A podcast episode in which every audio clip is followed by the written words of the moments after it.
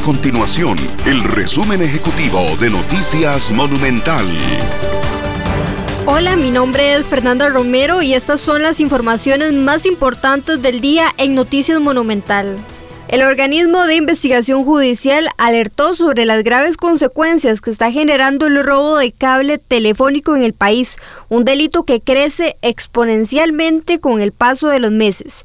En lo que va del presente año ya se contabilizan más de 120 denuncias por este tipo de situaciones la mayoría en San José, Guanacaste y la zona norte. Incluso se calcula que el perjuicio económico asciende a 1.500 millones de colones en menos de cinco meses. El nivel de endeudamiento en personas con una edad promedio de 38 años es tan alto que incluso complica el acceso a productos básicos.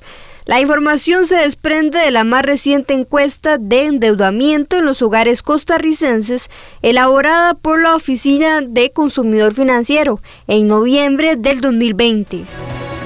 Estas y otras informaciones usted las puede encontrar en nuestro sitio web www.monumental.co.cr. Nuestro compromiso es mantener a Costa Rica informada.